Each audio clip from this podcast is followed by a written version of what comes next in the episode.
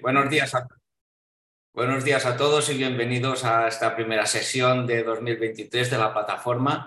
Hoy empezamos con un tema muy interesante que es la formación curricular en radiología desde la universidad a la especialización y el currículum eh, SR que nos hablará, yo creo que de los que tienen más experiencia en nuestro país sobre el tema, Chema, Chema García Santos, todo tuyo. Adelante, por favor. Muchas gracias, eh, Víctor. Voy a compartir la pantalla. Espero que hacerlo bien. ¿Me confirmáis ahora que la estáis viendo?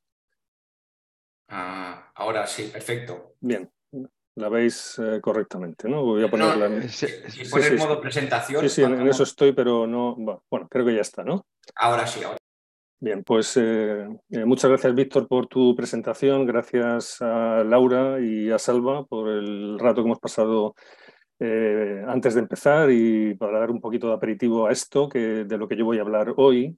Y bueno, quería presentar un poco el motivo de esta, de esta charla. Yo, realmente no soy un experto en el currículum radiológico de la Sociedad Europea de Radiología, pero eh, la motivación es que recientemente en la última reunión de la Sociedad Española de Neuroradiología, que se celebró en octubre en Zaragoza, pues me pidieron que hablara de esto. Es cierto que yo he dedicado muchísimo tiempo de mi vida a la formación de un modo más o menos eh, eh, homogéneo, más o menos, y durante mucho tiempo tanto a la formación especializada como a la pregrado, también algo de esto comentaré pero tampoco, tampoco he estado en los grandes eh, foros y, grandes eh, grupos, ¿no? lo, he hecho muy localmente y me he dedicado a mi, a mi trabajo en, mi hospital y en mi universidad. Em, por eso quiero decir que yo mm, doy esta charla por este motivo. Salvo me pidió eh, un tema, yo le di este, me interesa y aparte lo, lo di en Zaragoza pero eh, como dije en aquel momento, yo no tenía conflictos de intereses para hablar de esto y tal vez eh, podía tener algún problema de competencia. ¿no? Y, en aquel momento, en aquel, en aquel foro, en, Zaragoza, en la reunión de la Sociedad de Neurología Española, pues hice referencia que si alguien quería conocer el currículum europeo, había personas que podían hacerlo bastante mejor que yo. Probablemente no era eh, no era el, actual o el que en ese momento debía ser el, director, el que estaba ocupado en estos asuntos eh, dentro de la Sociedad Europea de Radiología, que era el profesor catalano, pero que en España teníamos, por un lado, Laura Oleaga, que está aquí con nosotros hoy, que ha estado en estos asuntos directamente, no yo, y, que incluso, pues si Laura eh, estaba en Barcelona y estaba lejos de Zaragoza, en Zaragoza tenían al doctor Luis Ross, que por lo menos hasta muy recientemente, ya ahora mismo desconozco si sigue en, eso, en, ese trabajo, en esa asociación eh, de, la, Comisión Nacional de la Especialidad, pues también podía hablar del, del currículum europeo como del propio currículum español que, bueno, que, tenemos eh, y que la propia ley nos, nos obliga a él. ¿no? Bien, luego en fin, yo puedo tener algún eh, conflicto en cualquier caso de competencia, porque yo no he estado en este asunto, ni, ni, ni siquiera, como repetiré en algún momento, me, he dedicado a, aplicar el currículum europeo y, ahora hablaré de también de los problemas que tiene esto. ¿no?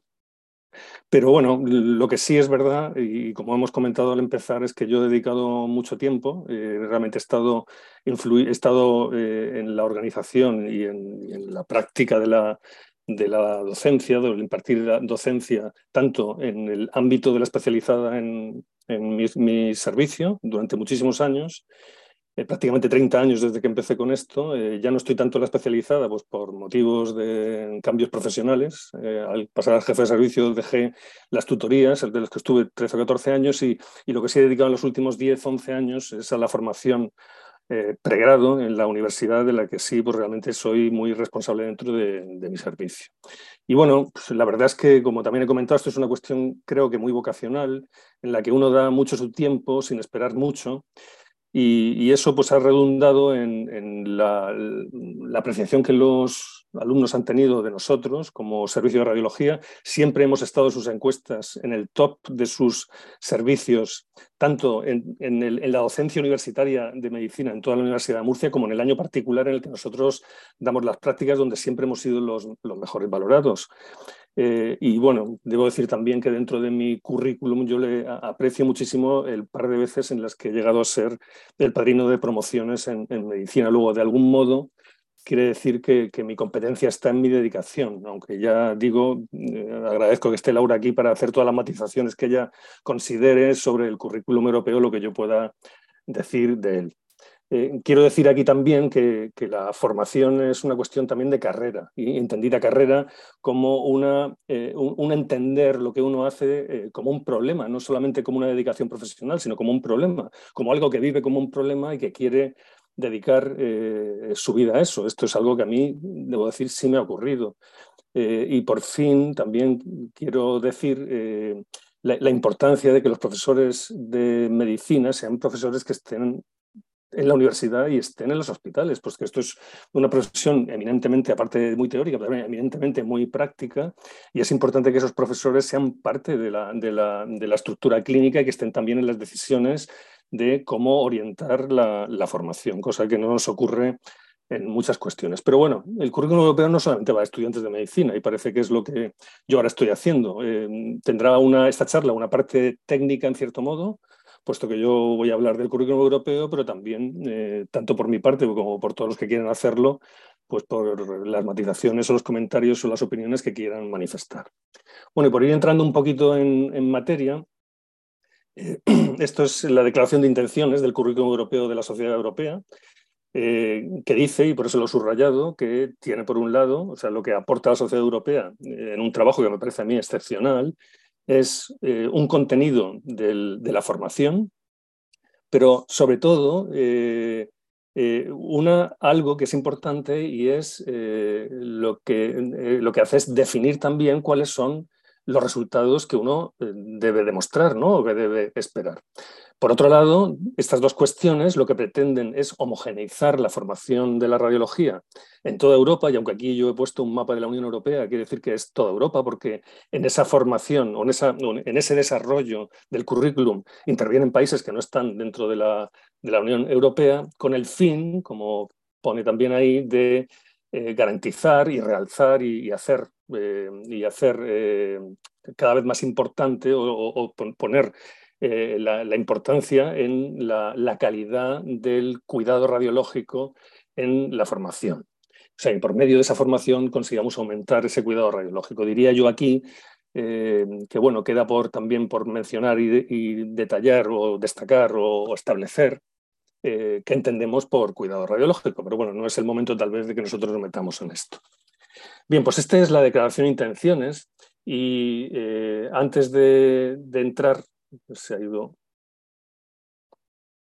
Perdón, un momento. No sé el motivo por el cual me queda una, presentación aquí. Me salta directamente. Hay una presentación que no está saliendo.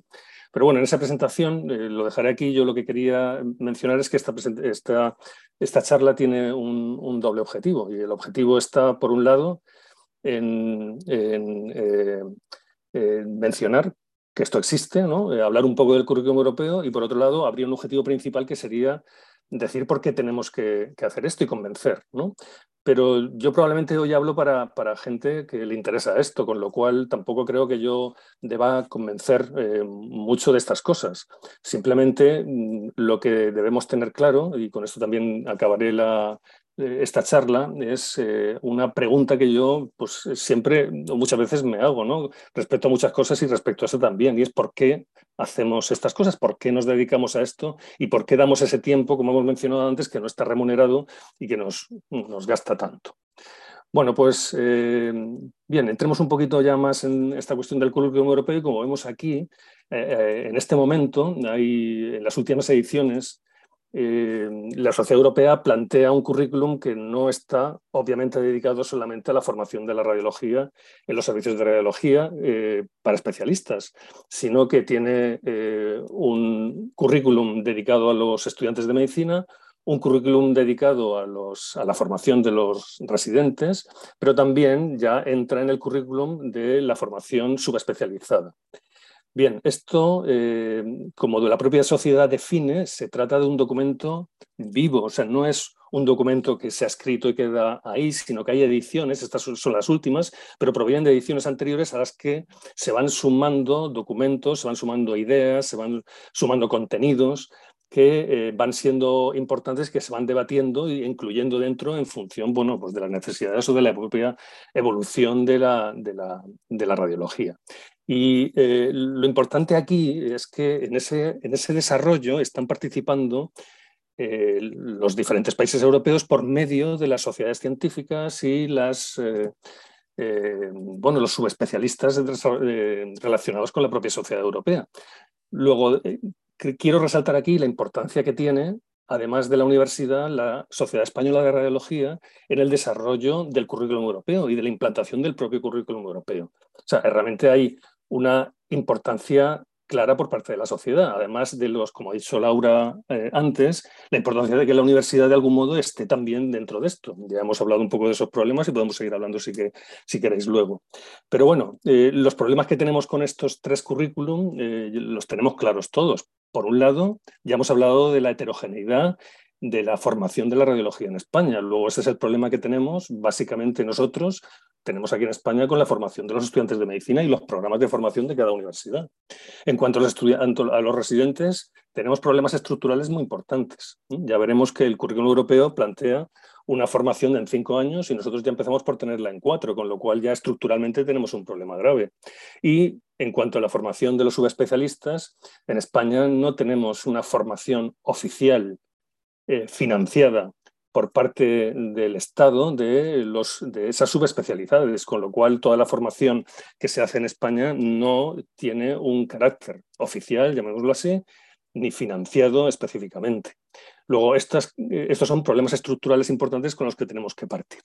Pero, bueno, dejándolos aparte y dejándolos para debate si queremos, eh, lo que sí está claro, y en eso voy a incidir ahora, es cómo estructura la sociedad europea, cómo ha estructurado eh, esta formación en estos tres currículum que, de los que acabo de hablar en este momento. Bueno, eh, para hablar de esto eh, voy, a, voy, a, utilizar esta presentación para presentar a este señor que se llama Benjamin Bloom, que es un psicólogo dedicado a la educación y que en su momento publica y establece una taxonomía de los objetivos de la educación, entendiendo, porque él entendía, y así es, ¿no? que eh, las operaciones mentales o, los, mm, las personas que se están formando, sus operaciones mentales van creciendo o, digamos que van evolucionando desde la base de la pirámide, que es lo más básico, hacia operaciones cada vez más complejas, que se basan en las más simples. En, definitiva, lo que, lo que Bloom hace con su taxonomía es ordenar jerárquicamente los procesos cognitivos. Y como vemos aquí, se basan eh, en esta pirámide. O sea, en la base de todo está simplemente el retener información, pero esa información debe entenderse y uno ser capaz de eh, explicarla. Eh, no solamente repitiendo conceptos, sino siendo capaz de explicar esos conceptos, pero no solo eso, sino además aplicarlos posteriormente y usar esa información para situaciones nuevas hasta llegar a una parte superior en la cual uno es capaz de utilizar esa, eh, los resultados de toda esa aplicación de la información para poder analizar y sintetizarla y llegar al final a crear nuevos trabajos, crear nuevos proyectos. Eh, en definitiva, esa es la pirámide que Bloom establece en su taxonomía. Esto, que bueno, yo con Bloom no tenía mucho que ver, pero sí lo conocía porque en, mis tiempos como eh, como editor de la revista Radiología en su momento, eh, estuvimos mm, implicados durante un tiempo largo en el desarrollo de, eh, los artículos de revisión, los artículos eh, de actualización dentro de la revista, que empezaron a dar créditos de formación continuada oficiales. Al tener esos créditos de formación continuada, nos exigían una forma de evaluar a, los, a aquellos que iban a obtener esos créditos de formación continuada y eh, estuve en aquel momento pues, bastante implicado en el desarrollo de, las, de, las, eh, de los exámenes test, de esas, de esas actualizaciones para eh, conseguir aquellos que los cumplimentaban y que superaban el, umbral, pues que consiguiesen esos créditos, pero esos exámenes test deberían responder realmente o, debían ser responsables de eh, demostrar que aquellos que conseguían esos créditos los habían conseguido de una forma adecuada. Bien, en aquellos momentos yo me encontré con este artículo, este artículo de Janet Collins en, en Radiographics, en los que habla cómo desarrollar las preguntas test para demostrar precisamente lo que ocurría con la pirámide de, Bloom. Y eh, sabéis que, no es, que es bastante habitual que en los exámenes test uno lo que haga sea simplemente recabar información, el, recuerdo de la información por parte de los estudiantes o por parte de los radiólogos que, de algún modo quieran conseguir esos créditos. Pero eso al final no es más que mm, valorar la base de la pirámide y nosotros lo que tenemos que eh, conseguir, ya sea por medio de los exámenes test, como era en este caso, pero también en, la formación práctica de nuestros eh, radiólogos o de nuestros estudiantes, en su caso de los subespecialistas, de los fellows, lo que deberíamos es demostrar que no solamente saben la información, sino que son capaces de demostrar que pueden utilizar esa información en situaciones nuevas y no solo eso, sino que ser capaces de llegar a la eh, posibilidad de eh, trabajar de forma completamente autónoma en situaciones nuevas y en situaciones futuras en las que tengan que cambiar su propio conocimiento. Esto es lo que, lo que Janet eh, Collins en su momento en, en, ese artículo pues demostraba tres niveles concretos donde hablaba de conocimiento, hablaba de la comprensión y la aplicación y de la solución de problemas. Luego, esas son las tres cosas al final eh, colapsando un poco la pirámide, que es lo que hacen esos puntos 1, 2 y 3 de las preguntas, es exactamente lo mismo que el programa eh, de formación del currículum de la ESR, pero por otro lado, lo que nosotros deberíamos hacer, independientemente de eso, con aquellas personas que formamos, eso es tanto lo importante como la formación, como la propia evaluación de esos eh, radiólogos o de esos estudiantes. Luego, al final, el currículum europeo destaca esto. Se trata de eh, eh, conseguir que nuestros radiólogos, nuestros residentes, nuestros estudiantes tengan una base de conocimiento, de información, pero también de habilidades y de competencias y actitudes. Eh, y, el currículum europeo destaca que frente a la, la, cuestión de la información, lo que se llama el conocimiento, lo que importante es derivar hacia las competencias y actitudes, hacia las, digamos, los resultados de la formación, no solamente medir aquello que eh, engulle el estudiante o engulle el, residente, esa información, sino pasar más hacia los resultados, las competencias y las actitudes. Esto, como podréis entender, pues no le gusta a nadie. O sea, no le gusta al estudiante, no le gusta al residente y no le gusta incluso al que da, porque esto es de una complejidad muchísimo mayor y realmente uno se acostumbra a su, a su ámbito de confort, a su, a su área de confort y, lo más fácil es guardar el conocimiento, esa información en su cabeza, poder vomitarlo en el momento, pero no meterse en valoraciones mucho más complejas en las que uno tiene que demostrar cosas que no se miden exclusivamente pues, por, por números o por conceptos eh, sin más.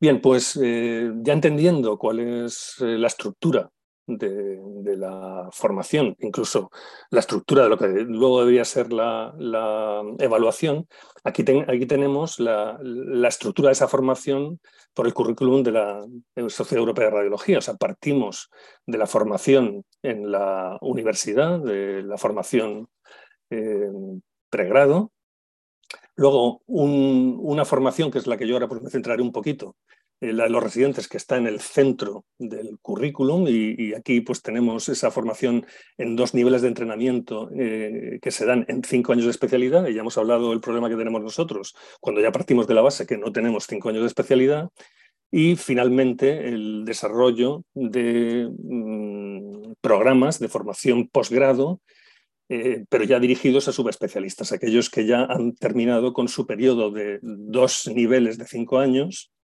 de su periodo de formación como especialistas en radiología. Pero ya digo que voy a centrarme eh, en, los residentes. lo que plantea la Sociedad Europea de Radiología para los subespecialistas viene a ser bastante similar en su estructura y algo diré eh, al final sobre los estudiantes.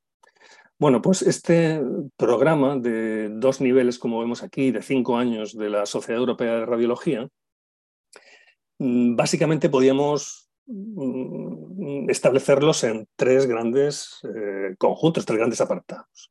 El primero es el que, como dice ahí, eh, afecta a los eh, aquellos que se están formando. Un segundo apartado importante es aquel que afecta a los que forman.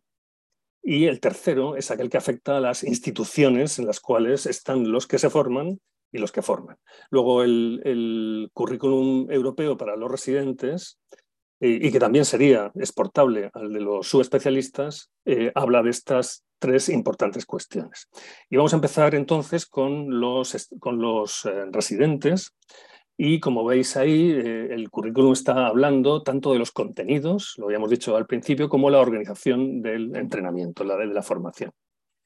Bueno, pues ya hemos dicho que ese contenido, yo no voy a meterme, por supuesto, en los contenidos, podéis acceder a esta dirección de la Sociedad Europea de Radiología, ahí podéis encontrar todo el currículum y realmente pues cada uno de vosotros pues lo podéis ver, ¿no? Pero se estructura, como hemos dicho antes, primero en la información y como veis aquí, esa información eh, realmente lo que, de lo que está hablando y he subrayado aquí, como dicen, es recordar, describir y entender, ¿no? O sea que realmente estaríamos en la base, como veis aquí, de la, de la pirámide, ¿no?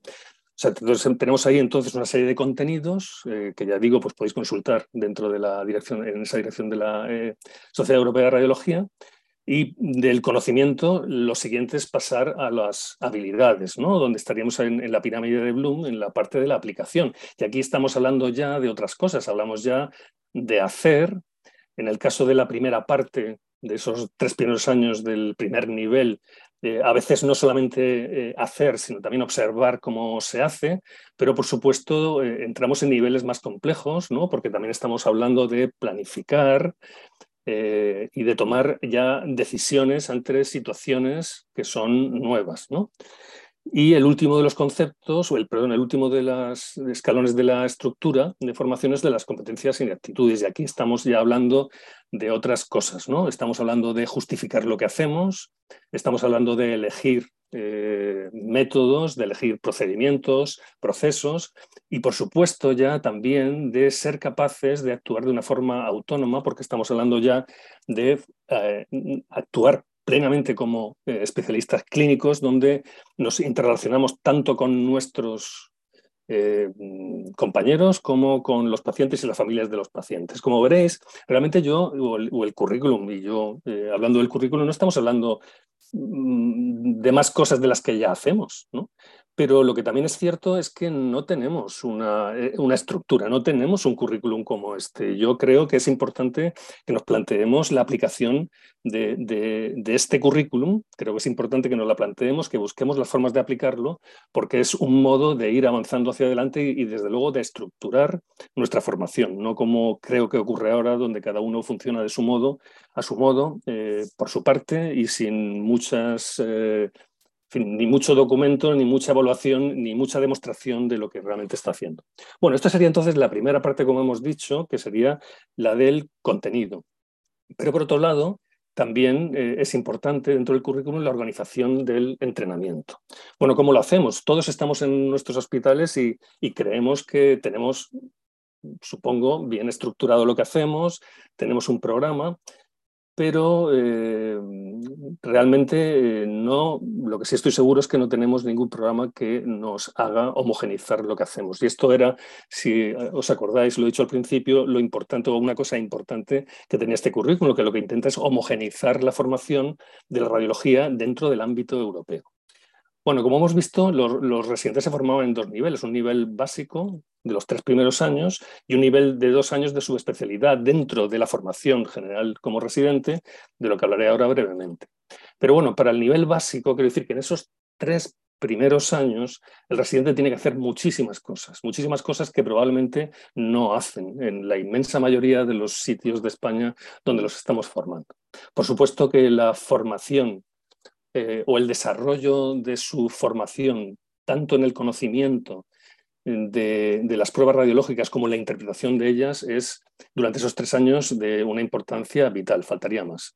Pero los residentes, además de eso, tienen que ser eh, relativamente expertos, o todos los expertos que durante esos tres años pueden ser estos pueden, pueden hacerse en el conocimiento de las bases de las técnicas radiológicas, en la protección radiológica, en la bioquímica relacionada con nosotros y la bioquímica y la farmacología, y ahí estamos hablando tanto de aquellos fármacos que podemos utilizar dentro de los servicios de radiología, sobre todo los medios de contraste, y por supuesto también aquellos que podamos utilizar en la protección de los pacientes ante los efectos adversos, pero que estas son cuestiones que deberían estar muy estructuradas dentro de los servicios. Formación en calidad y en, en calidad y en control, en control de calidad y, y, en todas aquellas cuestiones que tengan que ver con, también con, con, la gestión dentro de los servicios de radiología adaptadas a los residentes. Vivir, por supuesto, en el entorno del, del GIS, el RIS y el PAX, cosa que en principio nuestros residentes hacen. Pero es importante aquí eh, estas tres cuestiones que son también básicas dentro de los tres primeros años. Lo primero es que hay una dedicación especial, o por lo menos hay un enfoque especial en la radiología de urgencias, desde el principio. Aunque no quiere decir esto dejar a los residentes solos en urgencias. De hecho, el currículum europeo habla de que los residentes no deberían estar solos en urgencias durante el primer año. No deben tener responsabilidades en urgencias, pero sí implicados desde el primer año en la radiología de urgencias. Deben ser, como hemos dicho, también eh, hacerse expertos en comunicación y ser capaces de llegar a ese nivel superior en, el cual eh, toman decisiones, pueden justificar sus decisiones y las comunican a pacientes y también a los eh, médicos con los que se relacionan. Es importante que durante esos tres primeros años tienen que tener una rotación específica. Ellos hablan, el currículum habla de tres meses en medicina nuclear. Y lo he dejado fuera de los corchetes, pero también considera eh, la introducción de los residentes dentro de la investigación. Como veis, es un programa muy ambicioso que podemos decir que nosotros también lo tenemos en la cabeza y nos lo repetimos muchas veces, pero lo que deberíamos pensar es cuánto de esto nosotros realmente desarrollamos de una forma estructurada. Bueno, al margen de este, de este primer nivel está el segundo nivel, que serían los dos últimos años, y ya veríamos cómo nosotros con un, en un programa de cuatro años podemos hacer eso, pero ese segundo nivel, a lo mejor podría ser el último año de nuestros cuatro años por el momento, está hablando ya de una, de una dedicación más especial a eh, áreas concretas de la radiología a elección del propio residente. Y aquí no está hablando de hacer una subespecialización real, como sería la del tercer nivel del, del currículum europeo, sino que hablaría de una especialización mayor en algunas áreas. De hecho, recomienda que no sea una sola, sino que sean al menos un par de áreas en las que el residente adquiera una formación más profunda, pero sin dejar de lado a la radiología de una forma general. Luego, nuestro especialista al final debía ser un, eh, un, especialista formado durante tres años en una forma que llamemos básica, muy, muy bien formado, y tener unos conocimientos eh, relativamente eh, altos sin llegar a la subespecialización en algunos aspectos concretos o en algunas disciplinas concretas de la radiología. Bueno, al margen en el currículum y con respecto a los residentes, pues al margen de, esta, mm, eh, de estos contenidos y de, y de esta organización del, del, entrenamiento en esos cinco años, pues bueno, también habla de cuestiones que vale la pena que simplemente las mencionemos aquí, y no hablaré del equipamiento, de los módulos de formación. Yo creo que esto también, y del equipamiento, pues bueno, lo veremos ahora un momentito después en, los, sus hospitales, pero habla de, cosas a las que prestamos a veces poca atención, ¿no? Y es a los entornos en los que se mueve el, residente, a los materiales docentes que nosotros desarrollamos con el tiempo y que podemos ir como un material vivo, exactamente que este currículum, facilitando a nuestros residentes. Podemos preguntarnos que tenemos de esto y por supuesto una estructuración de los cursos y congresos. hay una cosa muy curiosa en esto y es, eh, además de la estructuración, el, currículo europeo lo que, lo que mm, e impulsa eh, o, recomienda eh, pero bueno, esto que se sale un poquito del currículum es, que esas participaciones en los cursos en congresos no solamente es una participación pasiva, es activa. O sea, estamos hablando de participar como ponentes, como presentadores de, trabajos y que realmente el residente debía llevar consigo el orgullo de pertenecer a su servicio. Bueno, aquí me quedo, ¿no? Pero, pero es algo que también deberíamos un poco pensar exactamente qué es lo que ocurre con nosotros. Muy importante es la evaluación. ¿Eh? una evaluación que tiene un ámbito local como tenemos aquí, pero bien, el EDIR creo que es, el, diploma europeo creo que es algo que todos los servicios deberíamos ir. Y puesto que en España no tenemos ningún tipo de prueba final en la que uno pues, tenga una demostración de haber cumplido con un objetivo, haber superado eh, eh, ese umbral con el que se cumple el objetivo, pues bueno, ya que no lo tenemos en España, tenemos el Diploma Europeo de Radiología, que la propia Sociedad Europea de Radiología recomienda como su método de evaluación, pero que creo que nuestros residentes deberían ir hacia ello eh, de una forma sistemática. Bueno, nos quedan los otros dos aspectos que son tanto por los, aquellos los formadores y por otro lado las instituciones en las que los residentes están trabajando y los propios formadores. Y podemos, pues, bueno, dar por hecho que obviamente los formadores son eh, especialistas MIR, que además están subespecializados de algún más o menos, de algún otro modo, en esos hospitales que están dedicados a la formación. Pero fijaos lo que está diciendo aquí, ¿no? Realmente esos especialistas deben estar participando y demostrar lo que, que participan en cursos en donde son formados o participan en cursos dedicados a la formación de formadores, que ellos mismos deben también ir hacia allá a ser formadores de formadores pero que además deben tener experiencia en formación pre y posgrado, cosa que no, en, la inmensa mayoría de las ocasiones no ocurre, y que son eh, gente que debería optar por una carrera universitaria. Bueno, esto es un tema de debate en lo que no quiero meter yo mucho más. Y otro tema de debate es en qué sitios debería hacerse la formación. Porque claro, si tengo que hablar yo de mi hospital, yo no nosotros no somos un hospital terciario. Pero sin embargo, aquí está diciendo que tienen que ser grandes hospitales docentes universitarios. Aunque dice que obviamente eso es muy difícil de conseguir y que hay que contar con todos los recursos que se tengan. Pero bueno, es un asunto de debate eh, importante donde, en fin, deberíamos establecer qué significa todo esto, ¿no? qué, qué significa el número y aspecto de pacientes, eh, por ejemplo, o las técnicas, porque se habla de que deben, los centros deben tener todas las técnicas posibles. Nosotros, todas las técnicas que posibles que, que un, que un que un residente tenga que enfrentarse como radiólogo, ¿no? o tenga que disponer de ellas como radiólogo. Eso no ocurre en muchísimos centros donde se forman radiólogos en, nuestro país. ¿no? Eh, por supuesto, la acreditación de los radiólogos, de la formación, cosa que no existe realmente en, nuestro país, los equipamientos de instalación, de eso hemos hablado. De nuevo hablar del espíritu de excelencia académica, de excelencia académica, acabo de hablar de eso con los congresos en los eh, residentes. Luego, eh, este, esto es algo que debíamos pensar, ¿no? O sea, estamos hablando de crear entornos de formación eh, adecuados para los residentes y para los estudiantes. Difícilmente vamos a poder defender nuestra, nuestra, especialidad y la formación de nuestra especialidad si no cumplimos con eso. Y de nuevo, otra eh, oferta eh, de la Asociación Europea de Radiología, ya hemos hablado del propio currículum, hemos hablado del EDIR y hablamos ahora de la ETAP, ¿no? de la acreditación oficial por parte de la Sociedad Europea eh, de los centros formadores. Muy pocos en España, muy pocos centros sanitarios que estén eh, formando residentes, muy pocos de ellos tienen una acreditación por la Sociedad Europea de Radiología, la ETAP. Bueno, no hablaré nada de la subespecialización, creo que esto es un asunto eh, también complejo, que ya hemos hablado cuál es el problema en España, pero básicamente lo único que diré es que la estructura es la misma o muy parecida a la de los eh, a la de la formación de los residentes. Y en cuanto a los estudiantes, eh, bueno, esto me parece que es un, currículum excelente, por así decirlo. Lo que me parece que es tal como vivo yo la formación universitaria en mi servicio y en mi entorno, pues lo veo pues, de una aplicación bastante, bastante compleja, por cuestiones tanto de estructura como cuestión de tiempo, de, de la cantidad de horas que los estudiantes de medicina pasan en los servicios de radiología.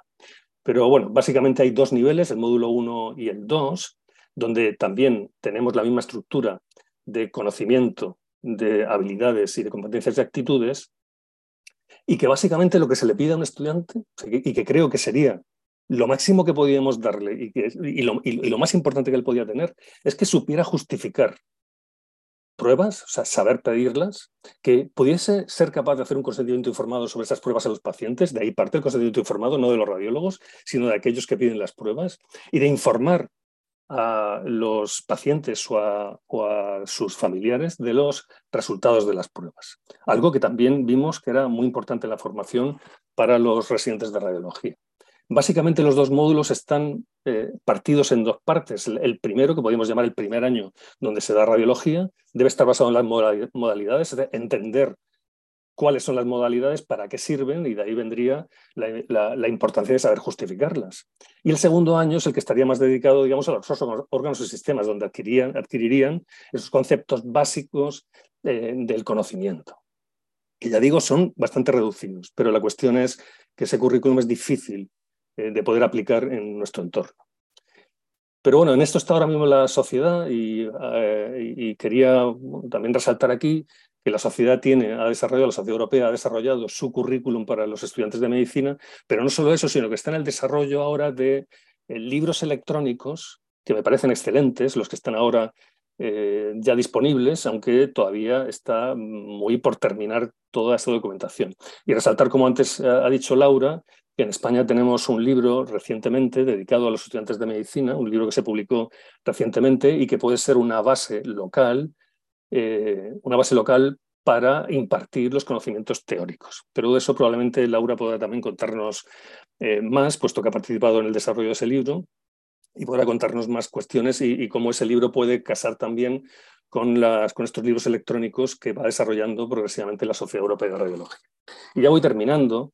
Eh, para volver a un concepto inicial en el que no he incidido mucho, pero, pero, que, pero que desde el principio ha estado en esta charla. Y si os acordáis, cuando he sacado la declaración de intenciones eh, y, también la estructura del, currículo, hemos estado hablando todo el rato eh, de un modo más o menos directo sobre los resultados. O sea, realmente las escuelas de medicina, las, facultades y los servicios de radiología en particular, cuando hablamos de radiología en los hospitales, tienen una responsabilidad social. Y quiero decir con esto que, yo creo que no nos planteamos habitualmente. O sea, los estudiantes pasan por nuestros servicios y con, con, un mayor o menor impacto en nosotros o un mayor o menor impacto nosotros, en nosotros en ellos, pero damos por hecho que el simple hecho de que estén pasando por nuestros servicios les forma. Como estamos dando por hecho que el simple hecho de que los residentes de radiología estén en nuestros servicios y que estén pasando horas y horas allí les forma cuando no es exactamente así.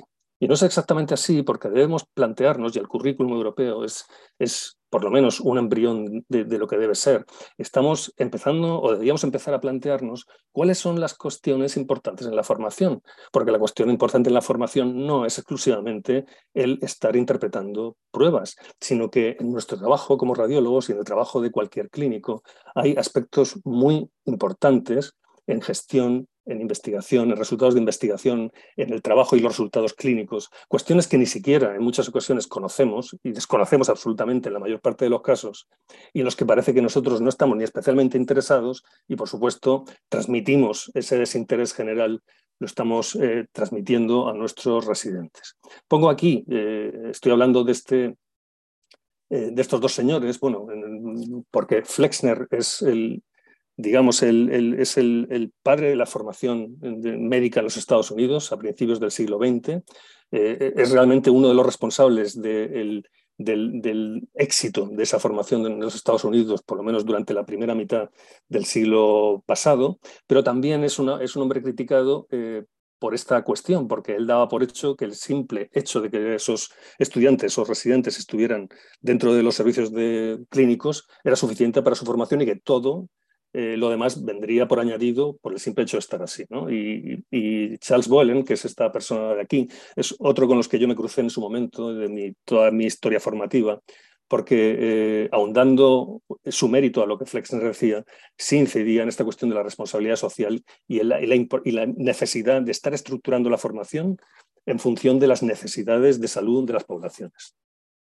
Bien, esta es la última, solamente quiero recordar entonces que hemos estado hablando de la declaración de intenciones del currículum europeo, eh, donde lo que estamos hablando es de medir resultados y estandarizar la formación a los países europeos, que hemos estado hablando de ese contenido y de esa estructura en conocimiento, habilidades y sobre todo competencias, resultados de profesionales clínicos.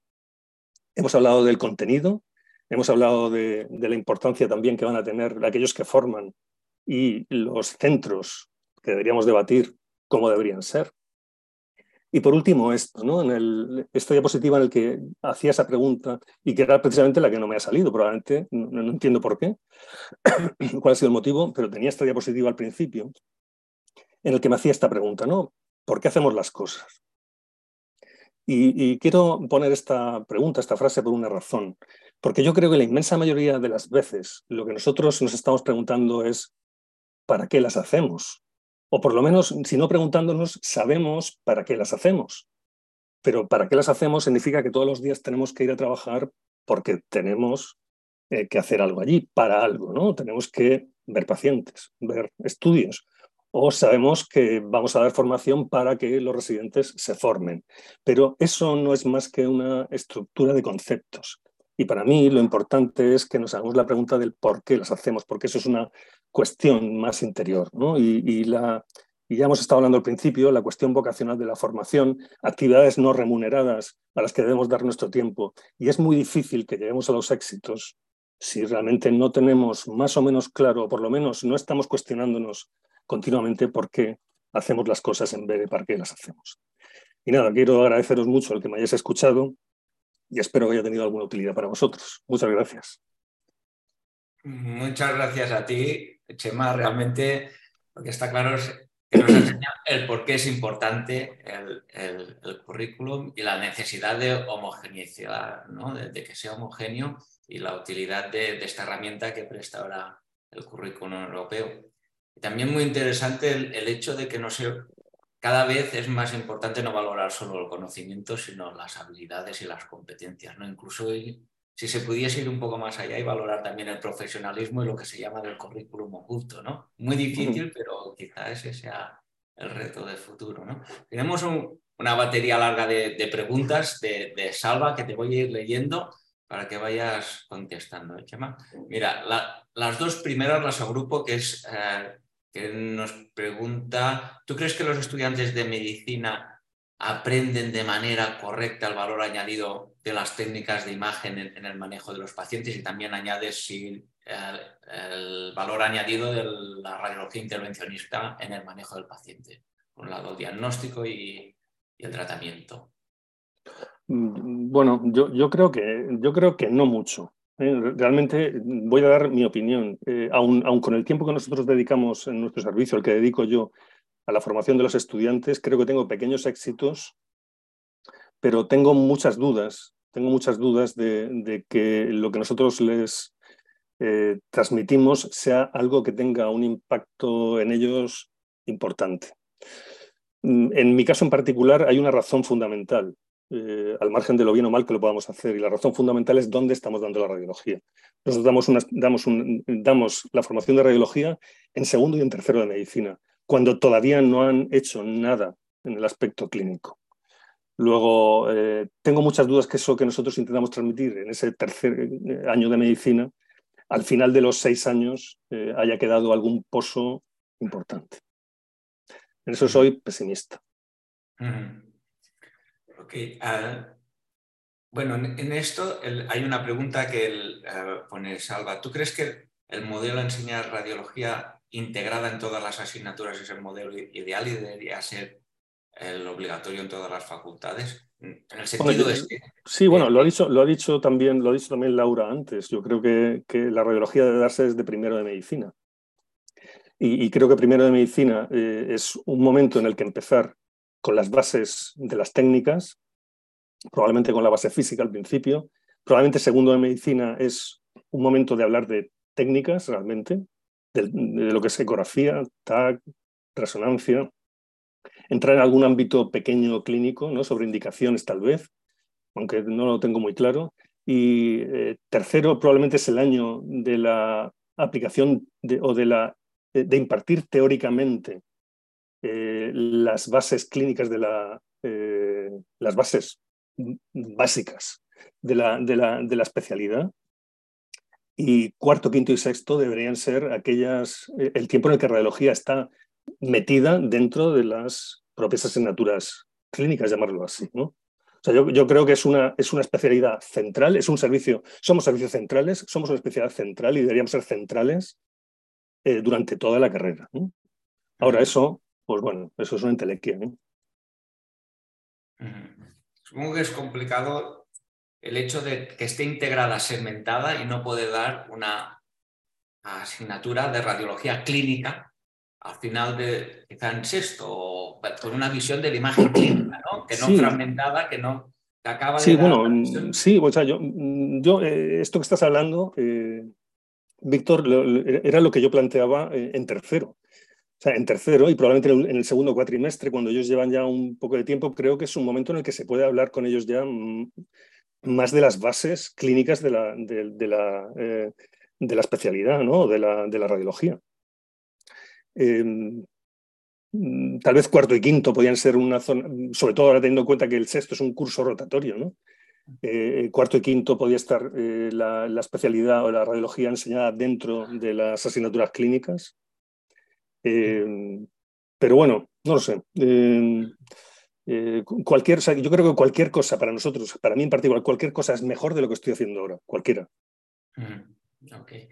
Otra pregunta que pone Salva es sobre el, aprendizaje de la inteligencia artificial. Si crees que es el momento, los, los estudiantes, los residentes, el momento de introducir ya estos conceptos para que estén ya preparados para, bueno, por lo menos, no sé, por lo menos, por lo menos hombre, por, lo menos, digamos que en este momento eh, ponerlos y cambiando de año en año, eh, ponerlos dentro del contexto.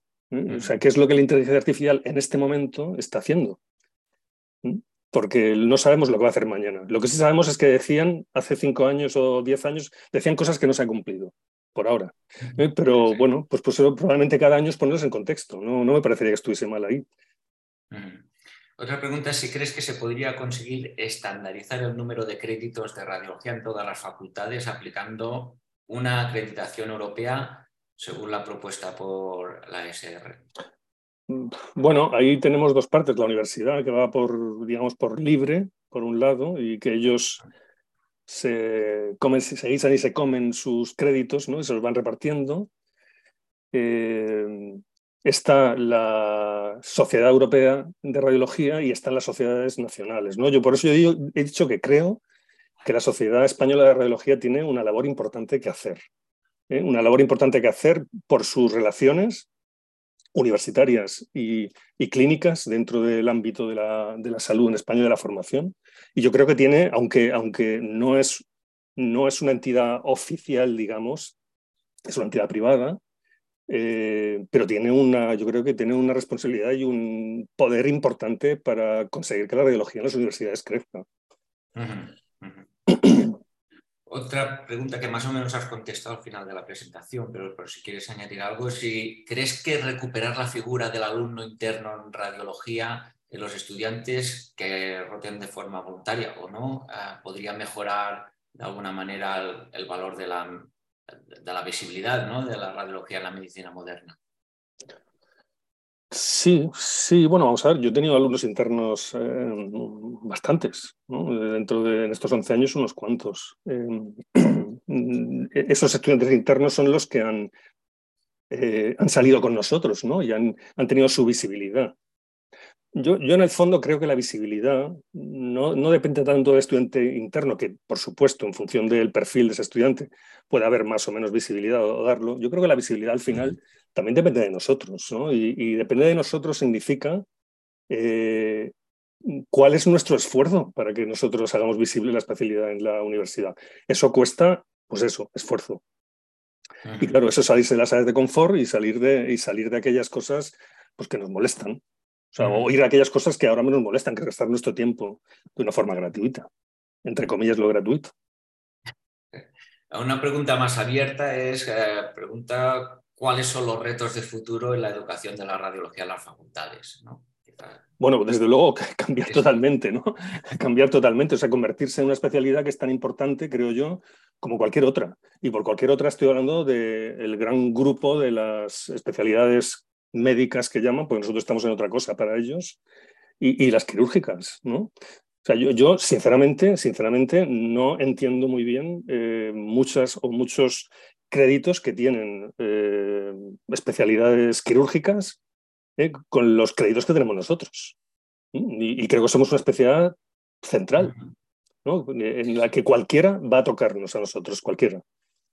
ya digo que soy poco eh, optimista en el sentido de que para eso hace falta que el poder que tienen los, las cátedras de radiología eh, sea mucho, porque son ellos los que al final tienen que batirse con, en, el reparto de esos créditos. Y vuelvo a decir que creo que la sociedad, creo yo que la Sociedad Española de Radiología tiene mucho que hacer ahí. seguro. Después preguntas sobre el hecho de que hay estudiantes en algunas facultades que a veces no van a clase y se fían de los resúmenes y las comisiones de apuntes. ¿Qué opinas sobre esto? Y también sobre todo lo contrario, ¿no? las experiencias de algunas facultades con métodos de aprendizaje basados en ABP en problemas y en em, sistemas de realidad virtual y todo esto. Bueno, yo creo, no, sé, yo creo, yo creo, bueno, los, estudiantes no van a clase porque son muy aburridas. ¿Eh? Yo no les echaría la culpa a ellos. Yo la culpa nos la echaría a nosotros. O sea, somos muy aburridos, ¿no? Y entonces hay que hacer esto más divertido. Eso, uno. Dos, los estudiantes no son distintos a nosotros. Es que parece que los estudiantes son unos y los médicos son otros, ¿no? Y, entonces los defectos de los médicos no son los de los estudiantes, los estudiantes van aprendiendo de nuestros defectos hasta llegar al defecto completo, ¿no? Cuando llegan, porque ellos serán los que luego serán estos, ¿no? Luego, realmente no, nos damos cuenta que les estamos enseñando cosas que no están bien. Yo creo que para cambiar el interés hace falta cambiar, sobre todo, a mi modo de ver, el método de evaluación. Y cambiando el método de evaluación, eh, si, o sea, si, uno estructura su formación en, conocimiento, habilidades y competencias y, y, examina esas tres cosas, eso se convierte en una especie de COE. ¿No? Con lo cual, al final, al final, el estudiante mm, que no va a estar de acuerdo con eso en absoluto, porque para él lo sencillo es decir que esto es muy aburrido, pero luego me pongan un examen donde me preguntan 10 eh, o 12 cosas y yo contesto y me la quito de encima, eh, podríamos garantizar su formación de esa forma, pero no les gustaría nada. A nosotros tampoco, ¿eh? porque nos va, a, nos va a obligar también a dedicar mucho tiempo. Eh, bien, ya veremos. Es un reto, ¿no? Cambiar de pasar solo de, conocimientos habilidades. Y... Sí, sí, sí, y evaluarlas, y evaluarlas, y evaluarlas. Sí, sí, pero sin duda es el, es el camino, ¿no? También pregunta Salva sobre las experiencias internacionales como programa Erasmus. ¿Cuál, es tu opinión en, radiología? Bueno, yo no he tenido muchos Erasmus, es decir que he tenido, he tenido, bueno, he tenido por primera vez una Erasmus este verano, eh, eh, por primera vez en el servicio, mm, que de, todo el mes que estuvo, de todo el mes que estuvo aquí, pues yo no creo que gastase más del 30% en el servicio, ¿no? que, y el tiempo que gastó, pues pues fue particular, ¿no? Bueno, no sé, yo no, no quiero meterme mucho en ese asunto. Eh, mi impresión es que los estudiantes de, en mi entorno, en medicina y en mi entorno familiar, pues ven el Erasmus más como una oportunidad de hacer relaciones y de quitarse de encima alguna asignatura compleja, ¿no? Creo, ¿eh? Creo, por eso no, no quiero meterme en sitios donde me corten la lengua, por decir tonterías el tema. Ah, sobre la radioprotección también pregunta Salva si crees que el currículum contempla, o al menos si se está dando ah, la formación necesaria sobre radio. Bueno, no sé, en mi, entorno, en mi, entorno, la formación se hace de una forma estructurada. Estructurada quiero decir que tienen que pasar por los cursos obligados, pero, pero poco más, poco más. No sé cómo están en otros lados. Imagino que en unos sitios mejor y en otros peor.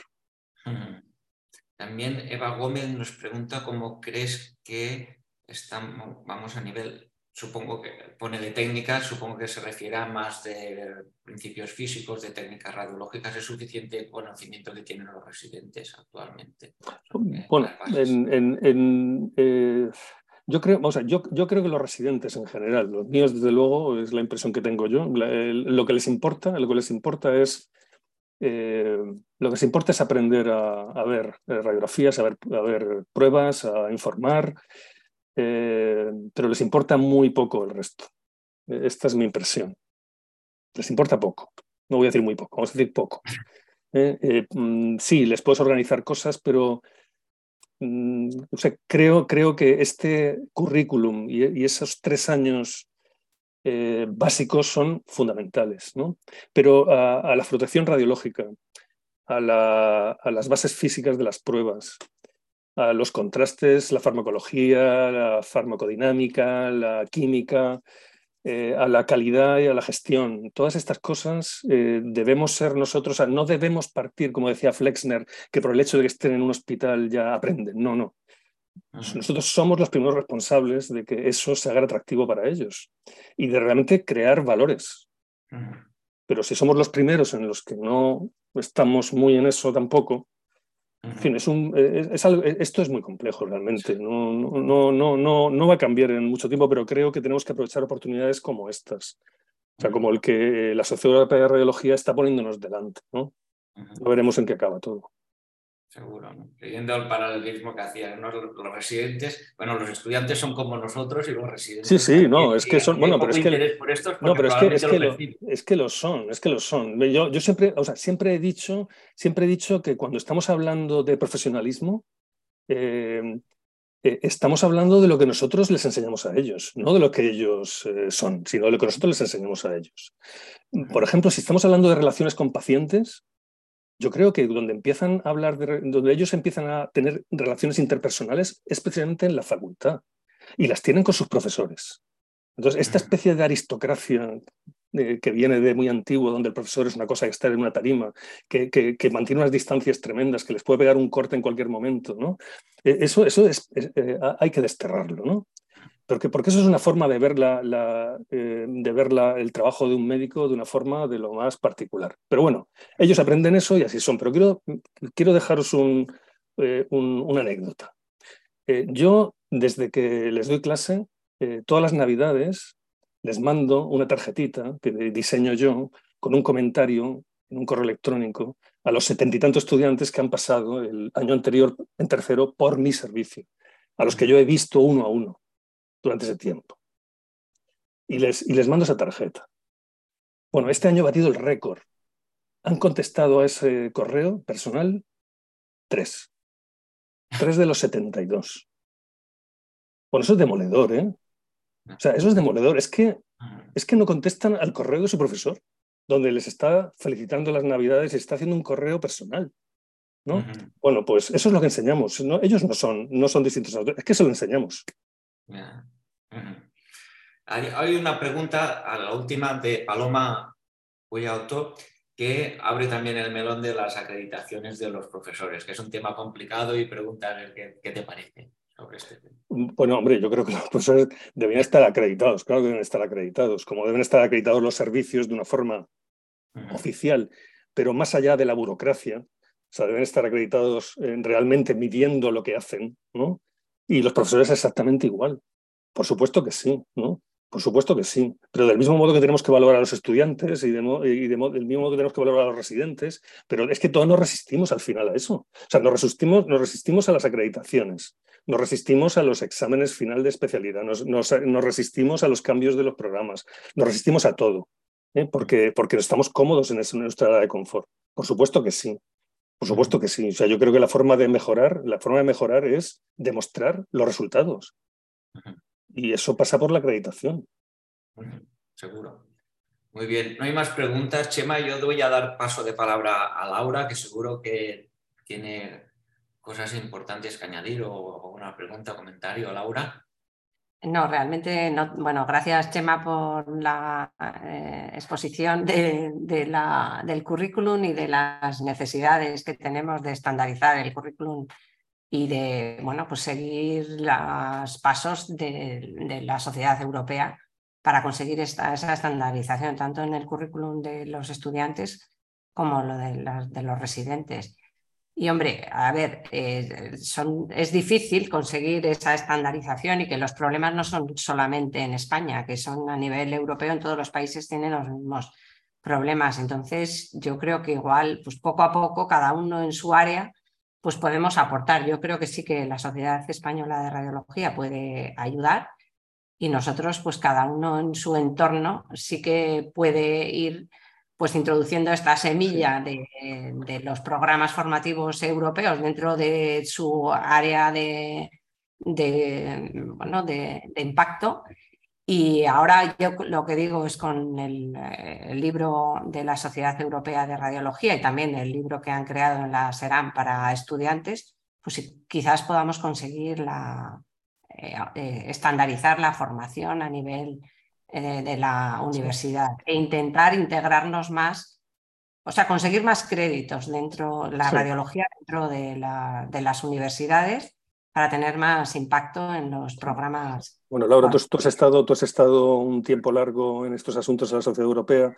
Yo creo que eh, habéis hecho una labor excepcional, de verdad. O sea, creo, creo que la, la sociedad europea es una sociedad eh, que hay, que, cuyas ofertas eh, van en aumento y son de una gran calidad, que, es necesario el liderazgo de esas sociedades, el liderazgo de la sociedad europea, pero también el liderazgo de la sociedad española aquí en, España, eh, porque por supuesto que nosotros en cada ámbito lo haremos. Y ya que lo dices, bueno, yo este año, con todas mis, en fin, limitaciones, porque me planteo, en la, idea en la cabeza está muy clara, pero luego cuando intentas estructurar y hacer las cosas son más complejas, pero eh, voy a hacer un cambio en, la forma en la que yo eh, estructuro la docencia práctica en el servicio para los estudiantes, aplicando las ideas del currículum de la SR. Es decir, establecer, en mi caso, unos mínimos. O sea, ¿qué consideramos? Fijaos, es que yo tengo estudiantes, los estudiantes pasan cinco días conmigo, cinco, una semana. En esa semana, ¿cuáles son los mínimos que creemos, los que nos hemos juntado, qué mínimos por áreas creemos que tienen que cumplir esos cinco días? ¿Cuáles son los mínimos? Por otro lado, eh, establecer eh, unos seminarios interactivos con ellos en los que hablemos de indicaciones de pruebas. O sea, de indicaciones y de consentimientos de las pruebas, de, lo que está hablando de, las, de esas competencias. O sea, algo, ¿no? Algo que podemos sacar de ahí. Locutar unos seminarios que ellos conserven, ¿no?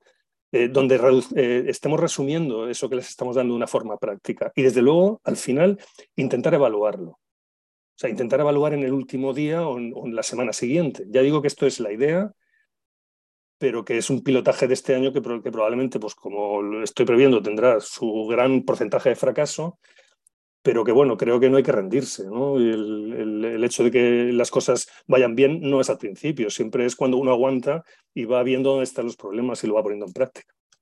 Sí, yo creo que también hay que, eh, eh, se tiene que colaborar entre las diferentes universidades, porque hay muchas iniciativas en universidades. Mm. Yo recientemente estuve en una tesis doctoral en el País Vasco y en la Universidad del País Vasco, allí, eh, bueno, pues hay un grupo que han creado un sistema online para mm. estudiantes precisamente para indicación de pruebas eh, radiológicas y que ha funcionado muy bien, pero que ha sido algo voluntario. O sea, no era incluido dentro del programa formativo, sino que los estudiantes que voluntariamente querían participar en ese programa han participado y eso ha sido, bueno, pues una experiencia positiva. Y mm. yo creo que se están haciendo muchas cosas en diferentes ámbitos universitarios, pero de forma individualizada y habría que poner en común todas esas iniciativas. Falta, falta ese liderazgo, Laura, creo. O sea, falta, falta quien, quien realmente asuma el liderazgo, ¿no? ¿No te parece? Porque, Pero claro, parte, parte desde dentro de las propias universidades, porque son ellas, a fin de cuentas, quienes están eh, dando esa formación. Y bueno, y la sociedad europea, la sociedad española, creo yo, también tiene su papel ahí. Muy bien, a Laura, Chema, muchas gracias a los dos. Yo creo que a vosotros. camino por recorrer, nos lo habéis enseñado perfectamente. Ah, seguro que Salva quiere concluir la sesión. Salva. Sí, bueno, como siempre, muchísimas gracias. Eh, gracias, eh, Víctor, por tu moderación excelente. Gracias, Laura, también por tus comentarios y, que vienen de tu gran experiencia y dándonos ejemplos a imitar. Y Chema, como siempre, eres un gran profesor y aprendemos mucho de ti. Yo creo que eh, me cojo de lo que has dicho como seis ideas claras. Nos has dicho, señores, nos has puesto deberes, ¿eh? Nos has dicho, señores, aquí hay una gran eh, falta de estandarización, tendríamos que ponernos las pilas. Además, tenemos modelos, como mínimo, la Sociedad Europea de Radiología ha hecho un nivel 1 de técnicas, un nivel 2 eh, durante el resto de cursos, durante todo el resto de cursos. Y a mí me ha gustado mucho cuando has dicho, por ejemplo, que por qué no hacemos lo mínimo, que es que los estudiantes eh, eh, conociendo las indicaciones y contraindicaciones de la prueba, pidan el consentimiento informado o que después informen de los resultados. ¿no? También Laura un poco ha, hecho eco y ha explicado experiencias del País Vasco en este sentido. Pero después también nos has hablado de los profes, ¿no? Nos has dicho, hombre, quizás habría que cambiar la manera de hacer los exámenes, la evaluación, y has hablado de un poco de competencias y habilidades, ¿no? También has, has hablado un poco de que quizás hay que hacer más eh, participativas y divertidas en el sentido serio, pero vale, las clases, y después has dicho que hay que cuidar a los alumnos, pero también a los profes, ¿no? que muchos son voluntarismo completamente y quizás tendríamos que intentar cuidar a los profes también. No sé si te parece este conjunto de mensajes y de deberes que nos me, me, queda impresionado que haya dicho tantas cosas. Salva, gracias. lo has dicho, lo has dicho. Bueno, ¿quieres añadir algo más, eh, Chema? Bueno, no, quiero agradeceros el que me invitéis y que tengáis la paciencia de escucharme. Eh, yo ya voy siendo mayor y, en fin, miro para atrás y, y, si de algo creo que no me arrepiento es del tiempo que le he dedicado a la docencia. ¿no? Yo creo que hace falta pues que seamos conscientes de que, de que la formación de la radiología es el futuro de nuestra especialidad y, y si la amamos, deberíamos dedicarle nuestro tiempo a, a los que vienen detrás. Perfecto. Mm, un poco para continuar con lo que dices, solo recordar a la audiencia que mañana tenemos al profesor Luis Ross, que nos va a hablar un poco del nuevo programa de formación especializada em, de la Comisión Nacional de la Especialidad y las áreas de capacitación específica. Estáis todos invitados. Muchas gracias, Cheva, muchas gracias, Víctor, muchas gracias, Laura. Que tengáis un buen día, un buen lunes. Nos vemos mañana. Un saludo a todos. Gracias. Hasta luego. Gracias. Hasta luego.